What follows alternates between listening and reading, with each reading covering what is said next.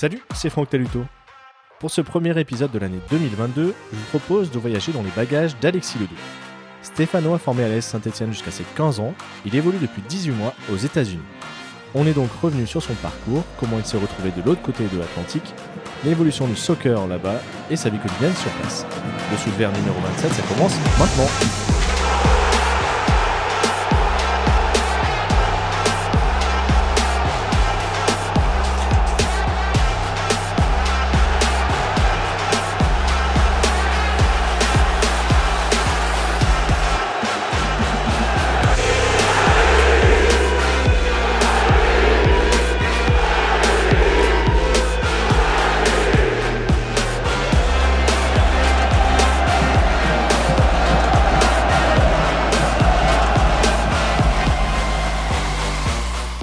Salut Alexis. Salut Franck. Merci de nous accueillir chez tes parents, euh, tout près de Saint-Etienne. Pas de souci. On enregistre pendant ton passage ici pour les fêtes de fin d'année. Toi qui vis et joues aux États-Unis, ça faisait combien de temps que, que tu n'étais pas rentré? Ça faisait un an et demi. Je suis parti euh, août 2020 et euh, pour des questions de Covid et tout ça, j'avais pas pu rentrer entre temps. Du coup, après un an et demi, enfin à la maison.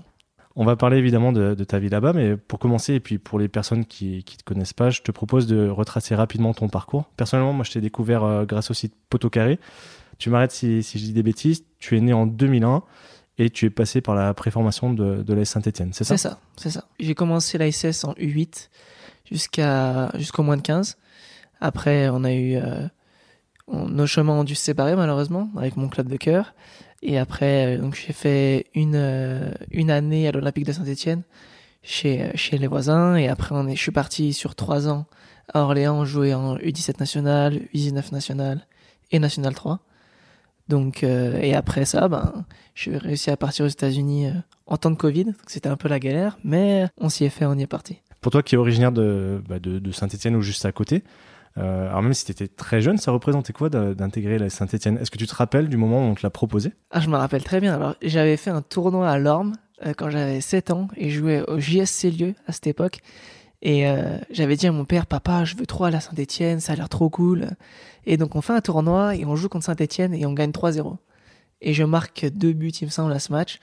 Et je me rappelle, après le match, il y a le coach de Saint-Etienne, il me semble que c'était Georges Pérez à l'époque, euh, chez les petits et qui, était venu me voir et m'a dit ouais ça t'intéresserait de faire un, essai euh, chez nous. Et moi j'étais trop content. Donc euh, voilà j'avais fait l'essai là-bas. Ça s'était bien passé. Du coup je suis resté 7 ans là-bas de 8 à 15 et c'était génial. Tu étais déjà supporter? Ah ouais, ouais, ouais, mon père suivait suivait les Verts donc papa grand-père tout, tout le monde suivait les Verts donc à la maison. C'était une évidence pour moi. C'est eux qui t'ont transmis le foot puisque je l'ai dit tout à l'heure toi tu es de, de 2000 c'est ça. Donc t'es pas vraiment la génération 98, c'est encore un petit peu après. Donc qu'est-ce qui qu'est-ce qui t'a éveillé au foot? Ah c'est mon père. Depuis que je suis petit, j'allais le voir jouer euh, quand il jouait à JSC Lieu. Euh, il m'a vraiment donné transmis cette passion et ça a été ça a été direct pour moi. Franchement, j'ai pas eu d'hésitation entre plusieurs sports, c'était le football. Et tu allais à Geoffroy Guichard ou toi c'était plus le plaisir de jouer? Ouais, moi j'allais je faisais les deux. J'allais voir les matchs en plus, quand tu étais à Saint-Etienne, euh, quand tu étais jeune, tu avais la chance d'avoir des places euh, gratuites pour aller au match. C'était toujours des moments super d'aller là-bas et après aller t'entraîner avec le rêve de jouer sur le grand terrain. Donc, ouais, c'était, ça a toujours été bien de faire les deux. Il y a des joueurs qui t'ont, qui t'ont marqué, qui t'ont fait rêver peut-être? Je me rappelle quand j'étais petit, il y avait Araujo Ilan, que j'avais vraiment aimé.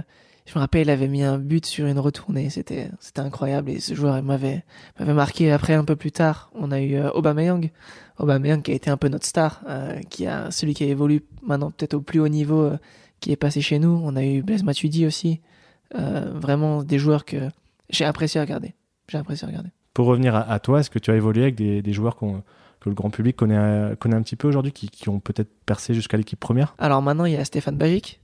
Stéphane Bagic, qui est gardien de, l'équipe première. de ma génération. Qui est arrivé tout jeune aussi, je crois. Hein. Ouais, ouais, ouais, c'est ça. Je pense qu'il me semble qu'il a commencé là-bas même.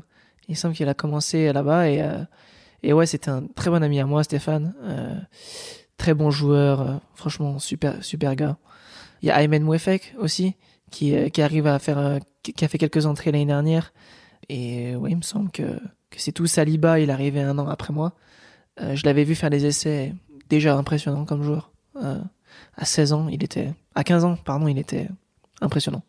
Tu gardes quel souvenir, toi, de toute cette période? Franchement, c'était vraiment, c'était vraiment bien. hein. Euh, j'ai beaucoup progressé. J'ai beaucoup appris euh, en termes de tout ce qui est rigueur, le travail que ça implique de vouloir jouer dans un grand club, la ferveur de défendre son maillot. C'était, c'est vraiment, pour moi, c'était un honneur d'avoir porté ce maillot vert. C'était vraiment quelque chose qui me tenait à cœur. Et à chaque match, ben, je me donnais à fond pour euh, représenter le mieux le club parce que c'était ce qui me correspondait.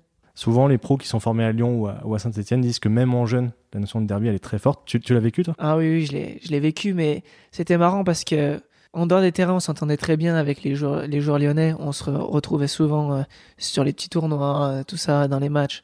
Mais dès dès qu'on passait en mode confrontation directe, quand on jouait les uns contre les autres, t'as ce truc de, ouais, cette ferveur de derby, cette saveur de derby qui est indescriptible. C'est, quelque chose, t'oublies jamais tes matchs de derby. J'ai jamais oublié aucun derby que j'ai joué.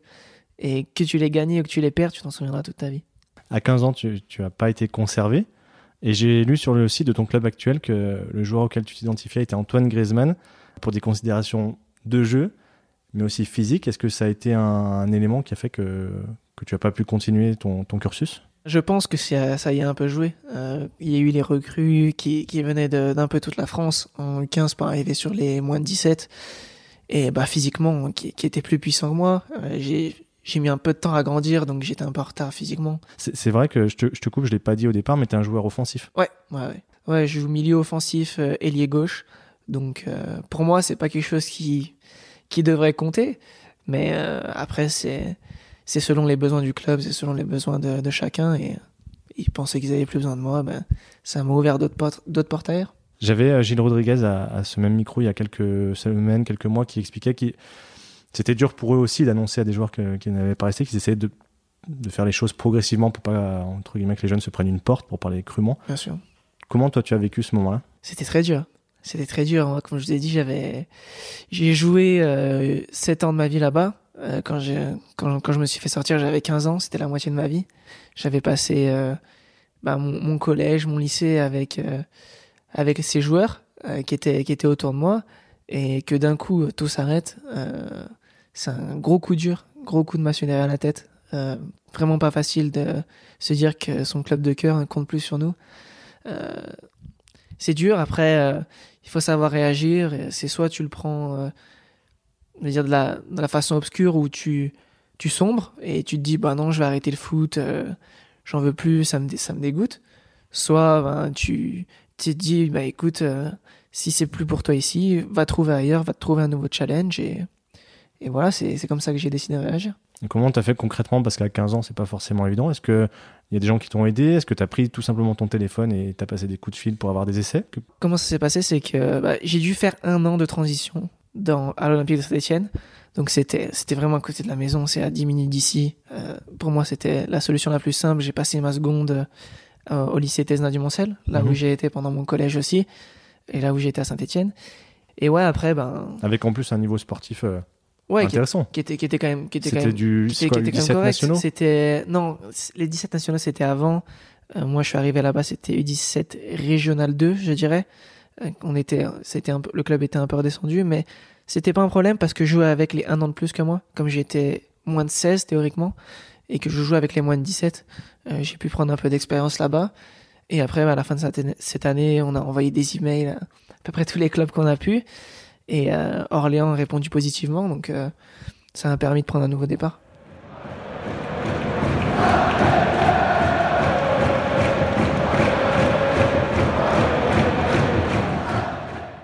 J'avance dans le temps puisque tu nous as un peu détaillé la suite de ton parcours jusqu'à donc partir aux États-Unis en pleine crise sanitaire.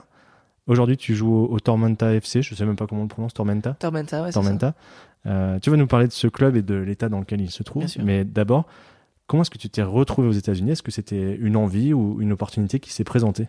Alors c'est plus une opportunité qui s'est présentée. Moi j'ai toujours un peu fantasmé sur la vie américaine, le rêve américain. C'est toujours été quelque chose qui m'a plu. Je voulais partir justement quand je quand euh, mon, mon projet avec l'AS Saint-Etienne s'est terminé, mais euh, c'était un peu trop tôt je pense. C'était un peu trop tôt. Mes parents on, on en avait discuté et finalement c'était pas la bonne solution. Et à la fin de ma dernière année à Orléans, j'ai mon coach de gardien qui m'avait présenté euh, Clément Simonin, qui travaille pour FFF USA et qui m'a Qu'est-ce que c'est présenté. Alors FFUSA, c'est une agence qui est chargée de euh, envoyer des joueurs français dans les universités américaines. Et donc j'ai été euh, initié à ce projet. Et euh, du coup, ben, ça m'a vachement plu et on a fait le tout le processus. Et au un peu au dernier moment, on a eu une offre de l'université de Charleston. Et c'est là où je suis actuellement à l'université. D'accord, donc là aujourd'hui tu, tu as un cursus foot et études C'est comme sport-études en fait. C'est comme si, euh, bah, par exemple, je vous parlais du collège et du lycée des du Moncel. C'est le même, euh, le même système. C'est un, on a un emploi du temps aménagé où on joue pour notre fac. Par contre, on joue pas pour euh, un club, on joue pour notre fac parce que le système là-bas de sport universitaire est beaucoup plus développé qu'en France. Donc, ouais, c'est comme ça que ça se passe. On joue pour notre fac et, et en même temps on fait les études. C'est super. Quand tu es parti là-bas, du coup, tu, avais quel bagage? Tu avais ton bac Tu avais. euh, J'avais un bac scientifique euh, que j'ai eu avec la mention bien euh, à Orléans. Et après, ouais, je voulais faire une année de STAPS, mais c'était un peu compliqué parce que je m'entraînais avec la Nationale 3 à Orléans aussi et c'était compliqué de faire coïncider les Mhm. entraînements et, et les cours. Et justement, il est là l'avantage du système américain, c'est que on peut quand même jouer sur un très haut niveau, mais continuer les études en en même temps. Donc, euh, c'est un gros avantage que, qui me plaît dans ce système euh, d'éducation et du sport euh, aux États-Unis. Et donc, tu, tu es dans quelle euh, branche, discipline aujourd'hui? Je commence un- une licence de sport business. Euh, c'est ouais voilà pour tout ce qui est c'est une fac d'économie euh, qui est orientée vers le sport. Donc j'ai déjà fait un an et demi et là il me reste deux ans et demi puisque là-bas la licence est sur quatre ans. C'est plus étalé. Ce qui veut dire que c'est en anticipation de plus tard Ou euh, comment tu vois par rapport à une éventuelle carrière? Ben, j'aimerais bien, euh, j'aimerais bien rester, comme je dis, dans le monde du sport, plus particulièrement du football, et j'aimerais bien travailler pour un pour un grand club. Et la- l'avantage euh, d'être parti aux États-Unis, c'est bien sûr de parler l'anglais couramment. Je pense que c'est quelque chose qu'un club, peu importe de Ligue 1 ou que ça soit à l'étranger en Espagne, en peu importe où c'est en Europe, ça peut aider quelqu'un qui qui s'y connaît dans le monde. euh, ben, par exemple, je dis n'importe quoi, mais si on veut gérer un- une affaire de sponsoring avec une grosse marque, c'est peut-être plus simple d'aller parler avec le patron qui est, euh, j'en sais rien, allemand ou euh, anglais ou américain, peu importe, de lui parler en anglais, que d'envoyer quelqu'un qui est français et que eux doivent s'adapter. Je pense que c'est bien d'avoir quelqu'un qui sait de quoi il parle en anglais et qui a les, les connaissances aussi bah, économiques, du business, de tout ce qui est contrat, euh, tout ça. L'anglais euh, et la vie sur place, on, va, on y viendra un tout petit peu plus tard, mais je voulais rester sur l'aspect euh, foot. Alors c'est assez compliqué à expliquer le, le système des championnats américains, parce qu'en plus c'est des ligues fermées, si on, pour, C'est un peu pour- compliqué, Pour faire court. De ce que j'ai pu lire, si j'ai bien compris, l'équipe première de Tormenta évolue dans ce qu'on peut considérer comme la troisième division, C'est et ça. toi tu joues avec ce qui est présenté comme l'équipe réserve. Exactement. En fait, c'est un peu, un peu compliqué à expliquer. C'est que sur l'année scolaire, je vais jouer avec mon université, qui, était l'université de Charleston pour ces derniers un an et demi. Et l'été, euh, tous les joueurs ont le choix, s'ils veulent, de jouer à ce qu'on appelle une Summer League. Et la Summer League, c'est une ligue qui se passe que l'été. Donc on joue de fin mai à euh, fin juillet si on arrive dans les dans les derniers dans les derniers moments ce qui est quart de finale, euh, demi-finale, finale. Et, euh, et donc Tormenta, ouais, euh, j'ai rejoint le, le club l'été dernier où j'ai joué donc la Summer League qui est USL 2 qui joue un niveau en dessous de l'équipe première. Mais c'est du football d'adulte. C'est du football adulte, ouais, ouais, ouais, tu joues contre tu joues contre des ouais, contre des adultes, ça va de ben, 19 ans jusqu'au j'ai joué contre des joueurs qui avaient 30 35 ans, ouais, c'est c'est très varié. D'accord. Et par rapport à ce que tu as connu, alors ici en- dans les équipes de jeunes ou euh, de ce que tu peux voir euh, peut-être à, à la télé, comment tu juges le niveau américain chez les jeunes en université et chez les adultes? Alors chez les jeunes, c'est euh, c'est différent parce que on a y a beaucoup d'internationaux qui viennent. Moi dans ma dans mon équipe, il n'y avait pas un américain. Parce que le- bah, le football, nous on était la la- l'équipe première du, la, de la division 2 euh, dans les universités et euh, et beaucoup de- beaucoup de joueurs internationaux viennent euh, pour faire leurs études ou euh, expérimenter euh, la vie américaine. Mhm. Et, euh, et donc en fait, je me retrouve à jouer avec des joueurs qui ont joué à la Poel Nicosie, euh, en Espagne, à Malaga. Euh, c'est vraiment des, des, bons joueurs. Donc le niveau en université, je dirais qu'il il est un peu plus bas parce que ça se différencie quand même d'un championnat français, où on voit que championnat français, vraiment, ça joue vraiment bien. Mais c'est ce mix en fait de un peu tous les championnats qui se rencontrent et euh, qui fait que ça, ça, joue bien au ballon en fait. Ça joue bien au ballon, ça, ça a des bons principes de jeu et ça a rien à envier à, à du football européen. Pour parler concret, euh, par rapport à ce que tu as vu toi en N3 Ouais. Alors sur de la N3, euh, je dirais que c'est le niveau USL2, USL2, USL1 aussi. Les deux, je pense que c'est c'est équivalent à de la N3. Et en fait, il y a un, un gros un gros gap entre l'USL 1 et l'USL Championship, qui est la deuxième ligue. Et après, il y en a encore un énorme avec la MLS. Ouais, c'est cette différence de niveau qui fait que qui est difficile à transposer sur le niveau français en fait, parce que la MLS, euh, j'ai regardé des matchs, ça, ça joue bien. C'est-à-dire, c'est mmh. du bon football. Je pense pas que c'est aussi bon qu'une qu'une Ligue 1, qu'une Première Ligue ou qu'une euh, la Liga, mais euh, bah, on voit, il y a des joueurs comme Zlatan Ibrahimovic qui passent là-bas, David Beckham, David Villa. Euh, c'est quand même des gros noms qui sont passés là-bas et ouais, ça montre que c'est en train de se développer aussi. Et au niveau public, alors que ce soit pour les matchs que, que, toi tu joues en universitaire ou justement en, MLS, quel rapport a, le grand public au foot? Parce que c'est vrai que là-bas, il y a quand même des sports super populaires, le foot américain évidemment, euh, le hockey, le basket, euh, je dois même en oublier, le baseball. Baseball, golf aussi. Le golf évidemment. Euh, Est-ce que les gens s'intéressent concrètement au ce qu'ils appellent le soccer? C'est ça, ça c'est en train de se développer honnêtement. Euh, moi, je fais un peu de coaching euh, aux alentours et euh, de mon université et on voit très bien que l'intérêt pour le soccer est en train de se développer là-bas. On a de plus en plus d'enfants qui viennent demander de se de s'entraîner. même quand on va voir les matchs, on voit de plus en plus de monde. il y a dix ans de ça, déjà les stades des MLS n'étaient pas remplis. Là, ça commence à vraiment se remplir, ça commence à prendre une ampleur qui est ouais qui est importante. Et te concernant, euh, tu as été assez performant sur cette, euh, cette ligue d'été, puisque tu as été nommé dans l'équipe type de la conférence Sud. C'est ça. Euh, quel bilan tu fais de tes débuts là-bas? Comme, comme je l'ai dit, j'ai été dans un top programme euh, à l'université. Donc, euh, très bien passé. Ça s'est très bien passé. On, a gagné tous nos matchs sur, la, sur le premier semestre. donc, on avait un record de 10 victoires, 0 défaites. Et malheureusement, avec le Covid, on n'a pas pu n'a pas pu avoir de, de championnats nationaux.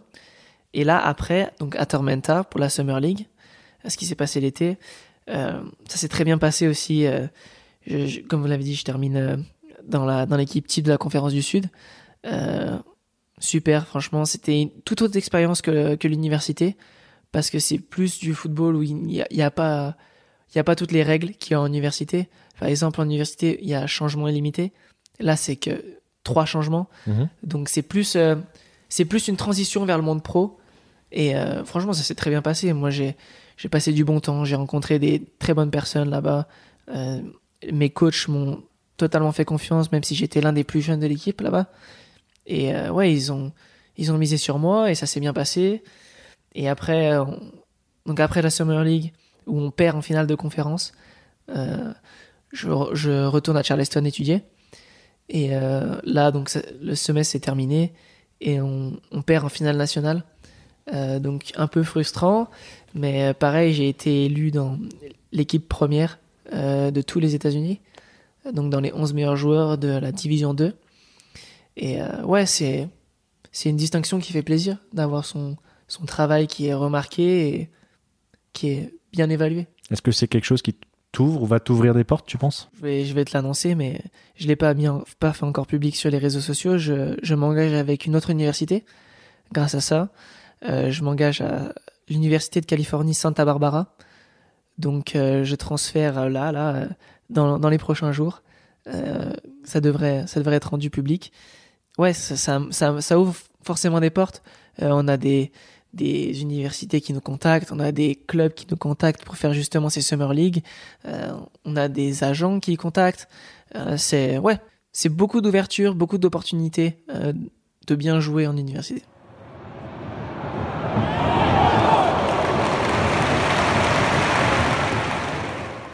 Je voulais finir justement par une dernière partie plus sur ta vie au quotidien là-bas. Euh, ça va être un, ben, un dé- un déménagement complet parce que tu vas traverser tout le pays, je- il me semble. Exactement. C'est, je passe de côte est à côte ouest. J'ai laissé des affaires là-bas déjà, donc euh, je vais euh, repasser par mon ancienne université et sûrement euh, envoyer toutes mes affaires là-bas. Je vais prendre le reste avec moi, mais ouais, ça va être, ça va être un, un, un beau déménagement. Ton club était basé en Géorgie, c'était le cas aussi de l'université? Non, l'université était en Virginie occidentale. Vous avez la Géorgie, après il y a la Caroline du Sud, Caroline du Nord et euh, la, la Virginie occidentale. D'accord. C'était comment ton quotidien là-bas? Alors à l'université, c'est deux heures pa- deux heures de cours par jour, euh, donc très light. Franchement, c'était vraiment la, la, la, la vie de rêve. Deux heures de cours par jour, après entraînement et après un peu de coaching pour faire un petit peu d'argent de côté euh, pour pouvoir payer bah, tout ce qui est frais sur place et euh, et match tous les trois jours sur la période qui était non Covid. Euh, Mhm. Donc euh, enfin non Covid, période où ils ont arrêté d'avoir toutes ces précautions et tous ces problèmes de confinement, euh, de- des équipes, tout ça. Donc c'était match tous les trois jours, et donc, comme j'ai dit, deux heures de cours par jour, un peu de coaching et, et les cours. J'avais prévu de te poser la question plus tard, mais je vais, la- je vais l'amener maintenant. Tu parlais du, du Covid et du comportement des gens. Par rapport à ce que tu vois maintenant ou ce que tu avais vu avant de partir en France, euh, est-ce que les Américains vivent ça de la même façon que nous ou c'est ou c'est différent?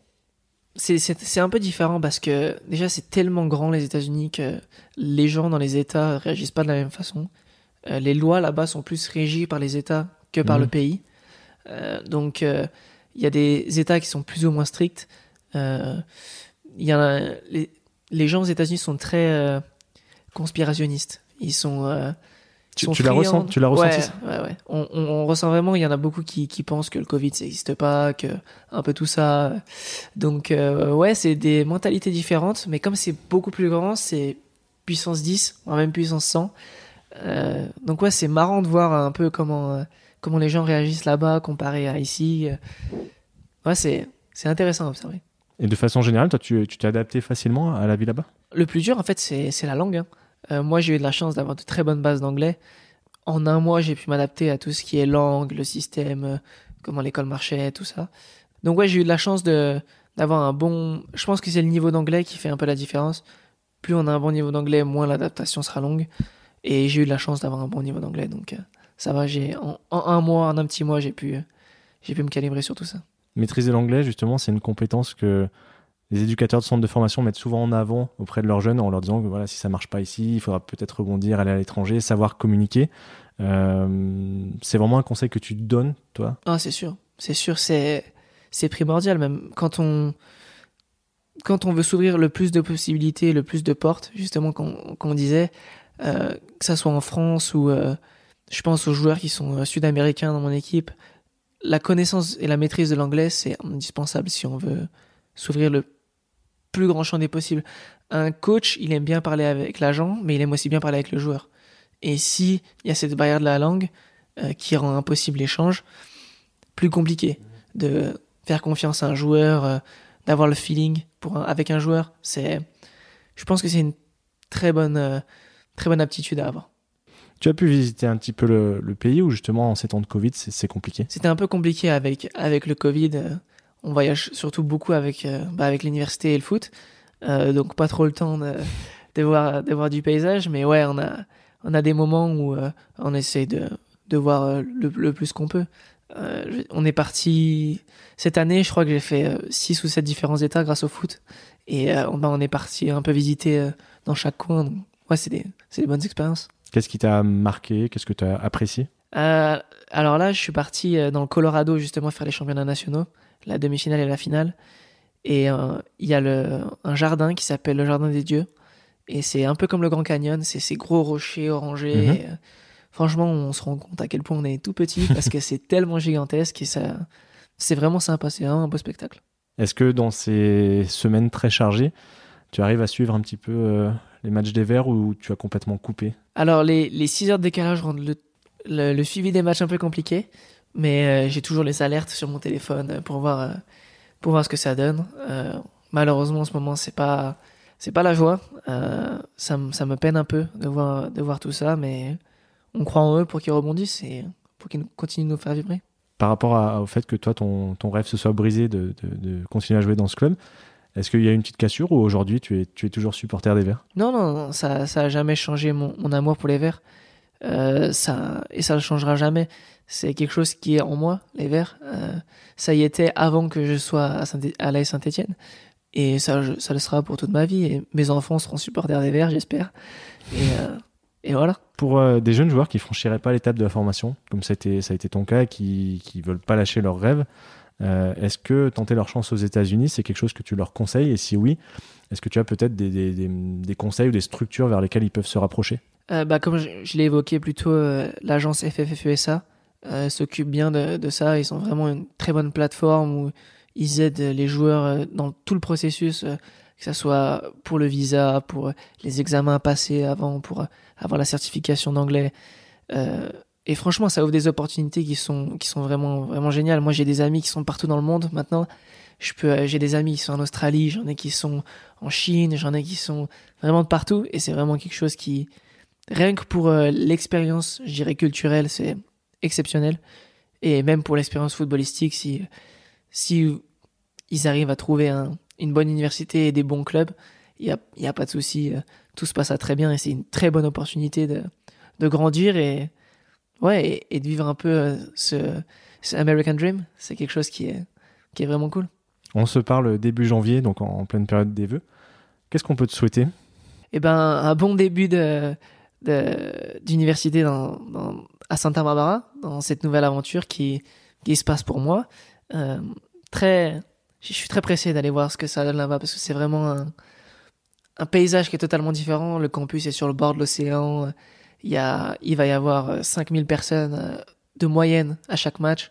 Donc, euh, c'est aussi une université de 17 000 étudiants. Donc, euh, je peux venir d'une plus petite université de 2000 étudiants et ça va être un grand bond en avant. Donc, on espère que tout ça va bien se passer. Et ouais, euh, avoir mon diplôme, euh, tout, tout, tout ce qui est important. Là, tu démarres donc pour un an. Comment tu vois euh, ton avenir? Est-ce que tu souhaites rester aux États-Unis? Est-ce que tu as d'autres projets? Je perds pas de vue l'objectif de devenir footballeur professionnel. Euh, donc euh, moi, pour moi, c'est qu'une opportunité de, devenir pro là-bas. Euh, après que ça dépendra des opportunités entre guillemets. Euh, ça peut très bien être une opportunité de contrat aux États-Unis ou ça peut très bien être en Europe, en France, en Espagne, peu importe où c'est. Je ne suis pas fermé à, je suis vraiment pas fermé à rester là-bas ou revenir en France totalement. Ça dépendra des opportunités qui se présentent. Et il faudra étudier tous les cas et après on essaiera de prendre la meilleure décision. Est-ce que euh, jouer à Saint-Etienne ou au moins Geoffroy Guichard, ça reste encore euh, un rêve ou, ou dans un coin de ta tête? Ça c'est sûr, c'est sûr. Je me rappelle quand j'étais petit, euh, on faisait les levées de rideau. Donc on jouait avant les pros des fois. Et euh, on est là, on regarde autour de nous et on voit les supporters dans le stade, le stade qui se remplit et c'est quelque chose de magique. Donc euh, ouais, bien sûr, j'espère que, que, que ça se passera dans mon futur. Bon, C'est tout ce qu'on peut te souhaiter. Si on veut suivre justement tes, tes aventures, c'est quoi le plus simple? C'est Instagram? Instagram sera le plus simple, ouais. Euh, arrobase alexis-du-bas LDX10. Euh, ça sera là où on aura le plus de nouvelles de moi. Je te remercie vraiment d'avoir pris le temps de partager cette expérience. C'était, je pense, venu. intéressant pour tout le monde. Ouais, c'était Et puis, on te souhaite le meilleur pour la suite. Merci beaucoup. Merci beaucoup, Franck. Merci à Alexis pour sa disponibilité et merci à vous d'avoir écouté notre discussion. Si ça vous a plu, je compte sur vous pour mettre 5 étoiles et un commentaire sur Apple Podcast. N'hésitez pas non plus à envoyer le lien de ce podcast à un maximum de vos amis. Et si vous voulez prolonger la conversation, rendez-vous sur Facebook, Twitter et Instagram. Ciao